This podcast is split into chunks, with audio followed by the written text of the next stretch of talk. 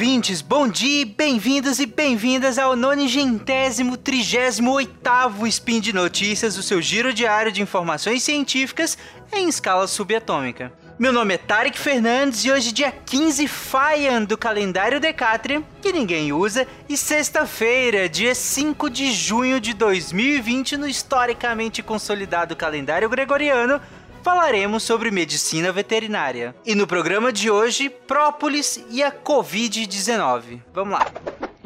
Speed Notícias.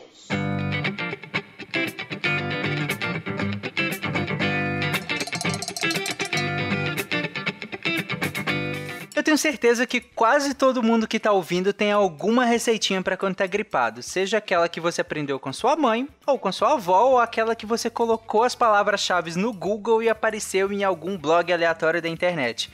Mas provavelmente o que todas elas têm em comum é o própolis. Seja ele em gotas, em spray, em cápsula pura, no chá, no leite, na gemada, eca, enfim, uma infinidade de formas e usos. Mas afinal, o que, que é o própolis? Em resumo, ele é uma substância resinosa produzida pelas abelhas para proteção da colmeia. Ou seja, elas coletam diversas substâncias em várias partes das plantas e vão misturando isso tudo com cera, com pólen, com a própria saliva também, para formar um produto final que será usado de diversas formas. Por exemplo, para higienizar os favos ou nas paredes internas da colmeia e até para recobrir, né, tipo uma mumificação, alguns animais mortos que elas não conseguem retirar de dentro dessa colmeia. E isso é possível por conta das propriedades antifúngicas e antibacterianas do própolis, lembrando aqui focados, na, claro, na microbiota das próprias abelhas, né?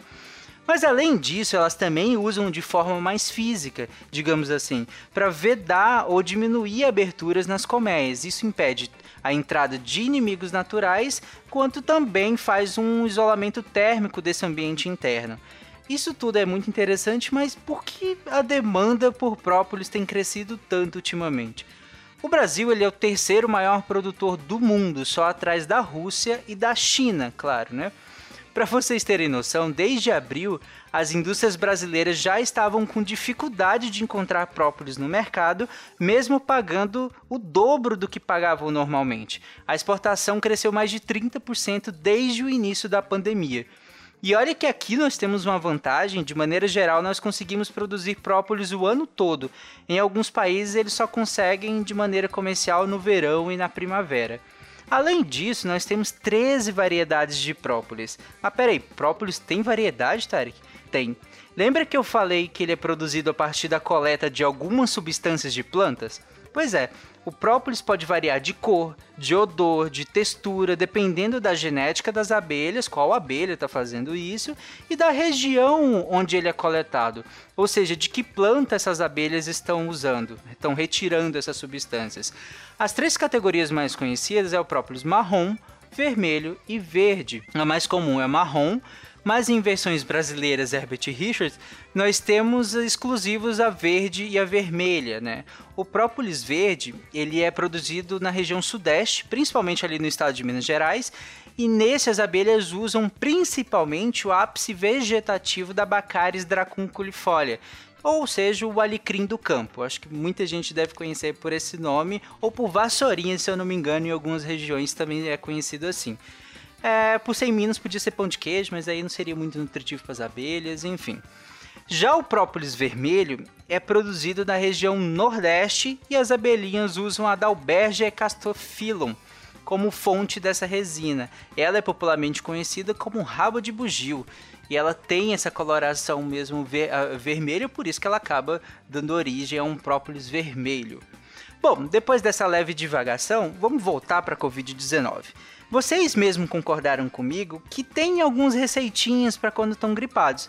Então já era esperado que numa pandemia de uma doença respiratória, ainda sem tratamento direto, essas mesmas receitinhas seriam cooptadas, ainda que a gripe seja causada por um vírus influenza e a Covid por um coronavírus. Porém, o chazinho de gengibre com limão e própolis da sua avó não sabe disso, então tá tudo bem. E sejamos justos, usar própolis uh, assim, né, dessa maneira, com essa finalidade, não começou com sua avó. e nem com a avó dela. Nós temos registros de uso desde o Egito Antigo, inclusive no processo de mumificação. Aí agora eu fiquei pensando, será que o Imhotep tinha cheiro de própolis? Ah, enfim. Múmias à parte, ele também foi muito usado como antisséptico e cicatrizante. E apesar de que em solo tupiniquim, lá para o início dos anos 80, ele era visto meio que como um empecilho, algo que atrapalhava o manejo das colmeias, então era colhido poucas vezes no ano e às vezes até descartado. Isso só foi mudar no início da década de 90, final da década de 80 e início para a década de 90, com o interesse médico científico impulsionado por essa produção e que acabou impulsionando a produção de mais própolis. E aqui, gente, é óbvio que comunidades rurais e até indígenas já usavam ele há séculos. Quando eu falo produção, estimular a produção, eu estou querendo falar de de uma maneira mais comercialmente viável, tudo bem? Mas esse interesse médico se justifica pelas supostas propriedades antibacterianas, antivirais, antifúngicas, imunomoduladores, cicatrizantes, é, enfim, etc, etc, etc. E de fato nós temos diversas pesquisas nessas áreas, a maioria delas in vitro e na tentativa de isolar algum composto que sirva como princípio ativo de algum medicamento. Algumas pesquisas que eu li tiveram bons resultados, outras nem tanto. Eu vou deixar alguns linkadas aqui nesse episódio, no, no, na postagem do episódio. Tá, mas o que, que isso tudo tem a ver com a Covid-19? Várias fake news circulam na internet associando o poder curativo do própolis nessa doença.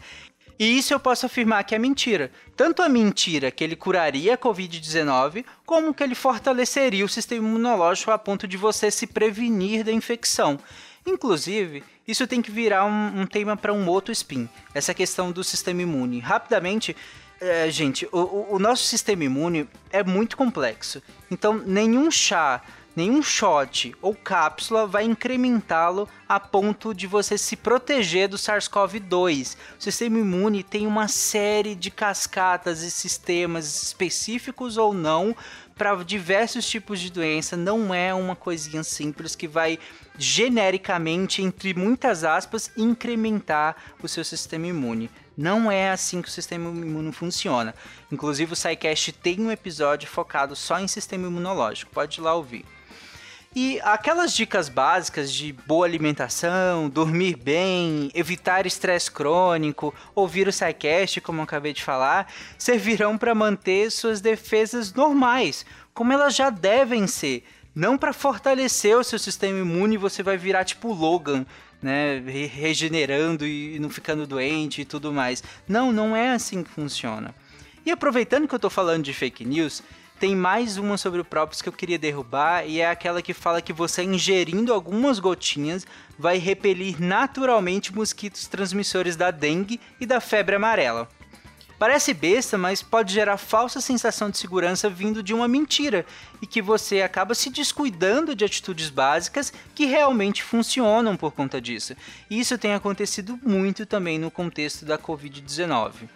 Então, gente, para finalizar, nós devemos usar própolis para nos prevenirmos ou para curar a Covid-19? Não, não é para isso.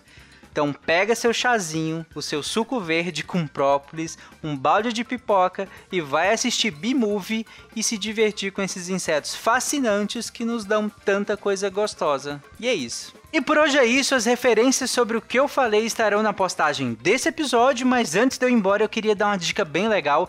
Quem me conhece um pouco sabe que eu gosto muito de séries e que eu leio muitos artigos científicos, seja para montar as pautas do Spin de Notícias, ou as do SciCast, ou mesmo da minha vida offline na medicina veterinária. E o que isso tudo tem em comum? A língua inglesa. Por isso, ferramentas como a Cambly são extremamente importantes. Lá você aprende inglês de, da maneira mais genuína possível, estando distante de um país anglófono, que é conversando e tendo aulas online com pessoas nesses países. E o mais legal é que você pode filtrar e definir a temática da aula, pode, por exemplo, conversar sobre séries e ir aprendendo nesse caminho. nem precisa confiar em mim. Vai lá, acessa a Cambly, C-A-M-B-L-Y, Cambly, e usa o cupom SPIN de notícias, tudo junto, sem o acento. Pega uma aula grátis e depois me fala o que, que você achou. Ah, e, e nem precisa ficar com vergonha. Tem professores de todos os níveis e eu aposto que você vai achar algum deles que gostou do final de Game of Thrones. Tá, ok, aí nem tanto, né? Peguei pesado. Bom, então é isso, gente. Um beijo e até amanhã. Tchau!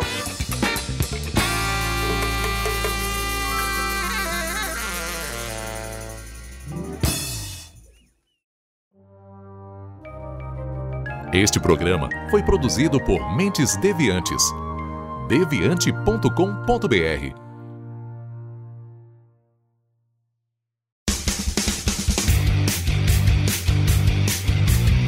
Cortes, edição de podcast.